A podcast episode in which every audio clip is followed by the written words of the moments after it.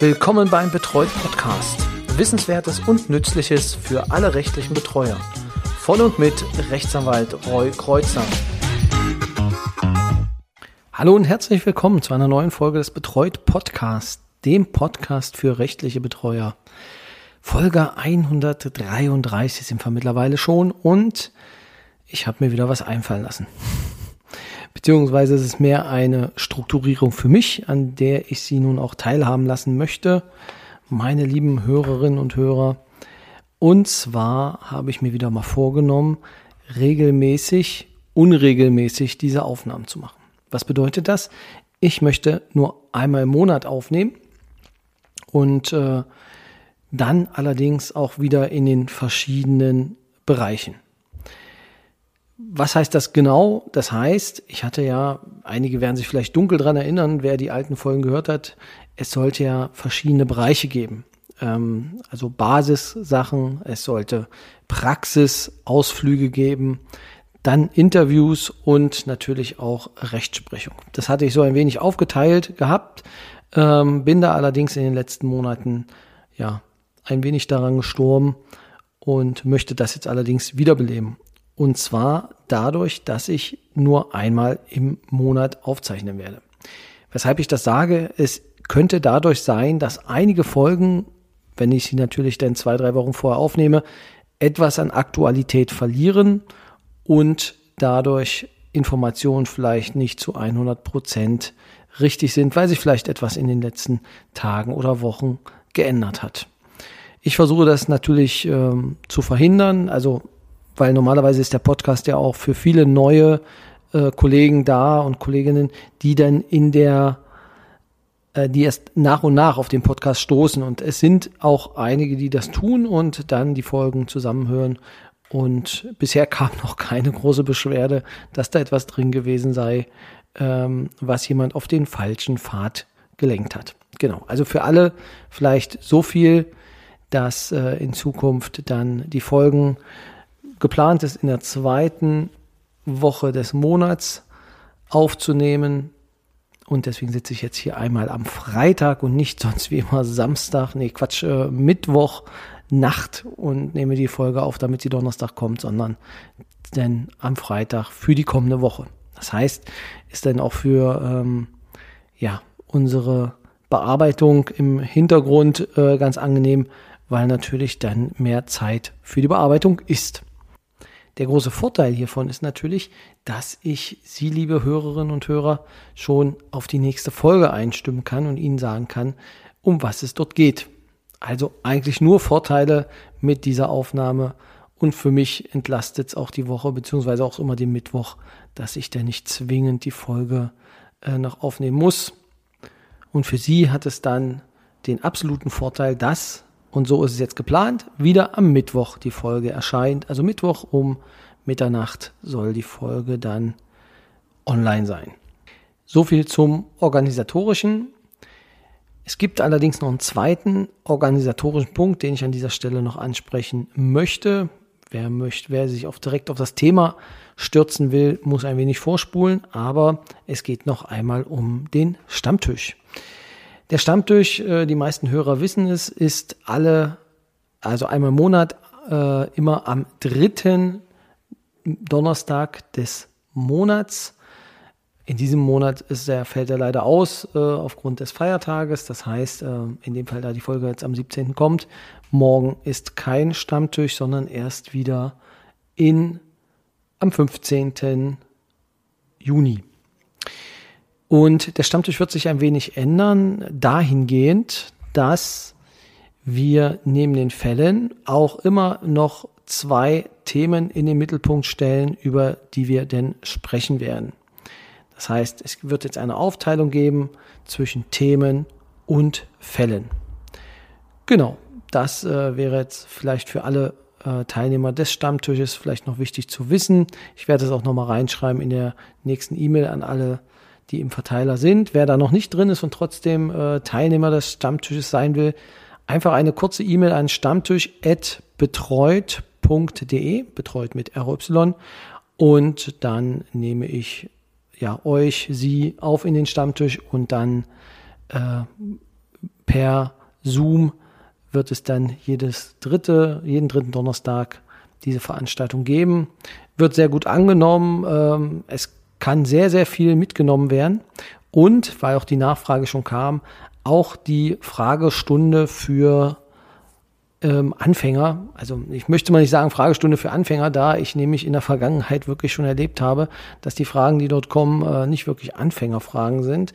Aber wer sich vielleicht in der großen Runde nicht ganz traut, seine Fragen zu stellen, der hat dann die Möglichkeit auch in der ersten Stunde, äh, also um 15 Uhr, die äh, Fragen zu stellen. Ab 16 Uhr geht der Stammtisch los. 15 Uhr gibt es dann die Möglichkeit für, ja, für Beginner ähm, dann Fragen zu stellen, wo sie meinen, naja, dass das in der großen Runde vielleicht nicht so richtig wäre. Genau, das kann ich einfach nur so mitgeben.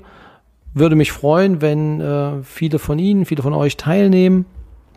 Und äh, ja, es ist eine entspannte, lockere Runde und es ist keine Verpflichtung daran teilzunehmen, ist kostenfrei. Ähm, einfach dann ähm, ja, sich eintragen in den Verteiler. So, so viel zum organisatorischen. Kommen wir nun zum Thema. Heute ist es eine Basisfolge, also Basics. Ähm, ich weiß gar nicht, ob das da reingehört, aber aus meiner Sicht ist das etwas ähm, ja, vom Grundverständnis her. Und zwar geht es heute um die Testierfähigkeit. Man muss es immer ein bisschen unterscheiden. Äh, die Testierfähigkeit, sie wird manchmal sehr oft äh, laienhaft auch mit der Geschäftsfähigkeit äh, verwechselt. Hierbei ist jedoch zu bedenken, dass diese beiden äh, Rechtspositionen gar nicht so verschieden sind. Bei der Geschäftsfähigkeit oder bei der Geschäftsunfähigkeit, die in Paragraph 104 BGB geregelt ist, ähm, wird ja gesagt, dass jemand geschäftsunfähig ist, wenn er, also nach dem Alter her gesehen, als auch äh, die freien Willensbestimmung äh, nicht möglich ist, da er eine krankhafte Störung der Geistestätigkeit hat. So, und das darf nicht vorübergehend sein, dann ist man nämlich als geschäftsunfähig zu bezeichnen. Wie gesagt, 104 hat denn die Grundlagen dafür. In Paragraph 105 wird dann erklärt, was passiert, wenn eine Geschäftsfähigkeit nicht vorliegt. Und zwar die Willenserklärung eines Geschäftsunfähigen ist nichtig. Das heißt, der Vertrag ist nie zustande gekommen wenn es jetzt um vertragliche Regelungen geht, beziehungsweise um Erklärungen, die derjenige abgibt. Und dieses System gibt es auch im Bereich der Testierfähigkeit. Und da ist es die Regelung des Paragraphen 200 oder 2229, 2229. Hier ist die Testierfähigkeit geregelt. Das heißt, wer kann von ihrem Betreuten jetzt einen, ein, ein Testament erstellen? Theoretisch erstmal jeder. Jeder kann äh, testieren, jeder kann sagen, mein Nachlass soll gehen an XYZ. Alles sehr schnell und sehr einfach möglich. Ich möchte jetzt hier nicht auf die Voraussetzungen eingehen, aber Grundsache wäre einfach nur ein paar Blatt Papier, Testament. Ich möchte, dass alles, was ich habe, äh, meine Mutti bekommt und wenn meine Mutti schon verstorben ist, dann erhält es mein Kind. So, Unterschrift, Datum drauf und das Ganze wäre dann, wenn selbst geschrieben ist, schon ausreichend. Gibt noch andere Formen, aber theoretisch ist das denkbar. So, jetzt ist natürlich die Frage, Testierfähigkeit muss dafür allerdings vorliegen. Und 2229 regelt das Ganze im BGB. Und für uns entscheidend ist der Absatz 4. Denn normalerweise kann jeder testieren, es sei denn, er ist wegen krankhafter Störung der Geistestätigkeit, wegen Geistesschwäche oder wegen Bewusstseinsstörung nicht in der Lage, die Bedeutung einer von ihm abgegebenen Willenserklärung einzusehen und nach dieser Einsicht zu handeln. So, wenn diese Voraussetzungen vorliegen, wie gesagt, Paragraph 2229 Absatz 4, dann gehen wir davon aus, derjenige kann nicht testieren.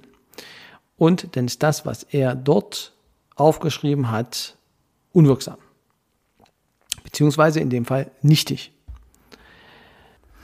In dem Betreuungsrechts-Betreuungspraxisbuch vom Böhmen Marburger Spanel heißt es hierzu zu dem Thema Testierfähigkeit, dass es dann gegeben wäre, wenn dessen Erwägungen und Willensentschlüsse nicht mehr auf einer der allgemeinen Verkehrsauffassung entsprechenden Würdigung der Außendinge und Lebensverhältnisse beruhen, sondern durch krankhaftes Empfinden, krankhafte Vorstellungen und Gedanken oder durch Einflüsse dritter Personen derart beeinflusst werden, dass sie tatsächlich nicht mehr frei sind, vielmehr sich den genannten regelwidrigen Einwirkungen schranken und hemmungslos hingeben und von ihnen widerstandslos beherrscht werden.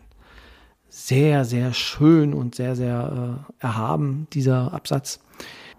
Aber es zeigt auch, dass es schon ein gravierender Eingriff ist, wenn jemand die Testierfähigkeit abgesprochen wird. Das heißt, es muss auch deutlich zu erkennen sein, dass äußere Einflüsse beziehungsweise dass diese Person wirklich so neben sich steht, dass es nicht funktionieren kann.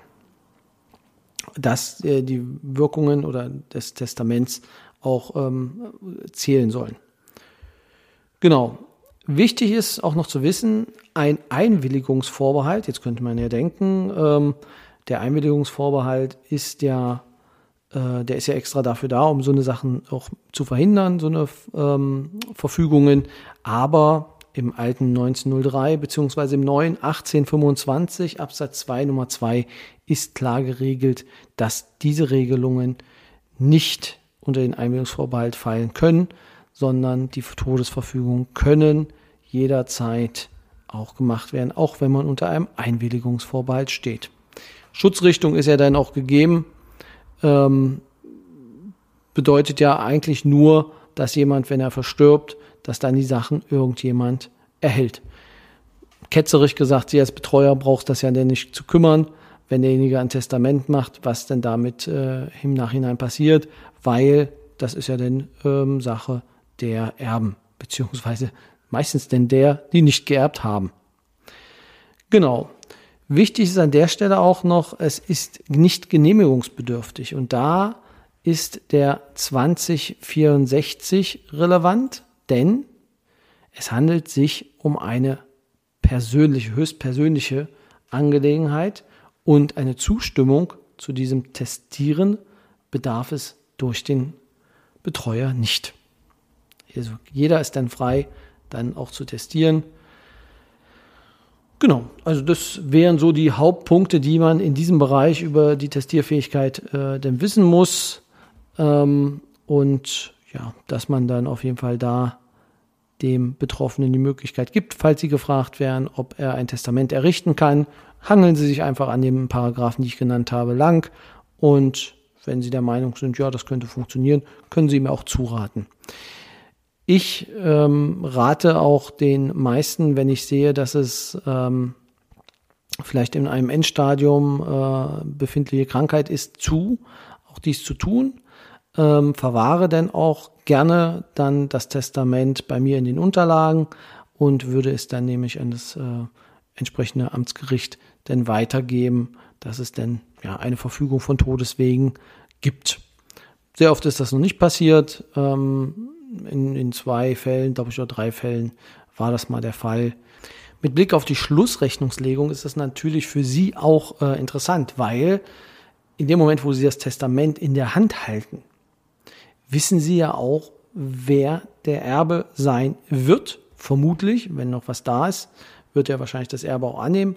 Und dann können Sie auch dem Erben gegenüber dann ähm, ja, die Schlussrechnung anbieten, beziehungsweise auch mit ihm dann ähm, die Regelungen, die halt als die Beendigung einer Betreuung beziehungsweise die Herausgabe der Unterlagen, was ja immer ähm, kritisch ist, wenn es dann ja drei Kinder, fünf, er fünf Enkel gibt und äh, sie dann nicht wissen, an wen sie rausgeben müssen, beziehungsweise sich denn da aus meiner Sicht auch verständlicherweise sehr zurückhaltend zeigen.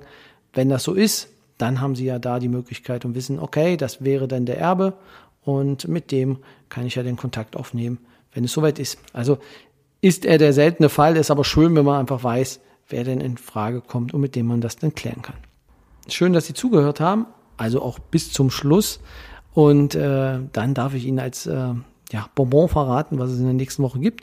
Und zwar gucken wir uns das BTOG an. Wir haben eine Frage oder ich habe eine Frage gekriegt von einem ähm, ja, Zuhörer äh, über Instagram und äh, werde diese Frage beantworten. Es geht nämlich darum, inwieweit eine anfängliche Betreuung im Rahmen der Registrierung äh, dann auch nur als ehrenamtliche Betreuung weitergeführt werden muss. So kryptisch lasse ich es jetzt einfach mal stehen, damit Sie auch nächste Woche zuhören. es freut mich, Sie dann wieder zu hören und ja, Ihnen eine gute Zeit und bis dahin, tschüss.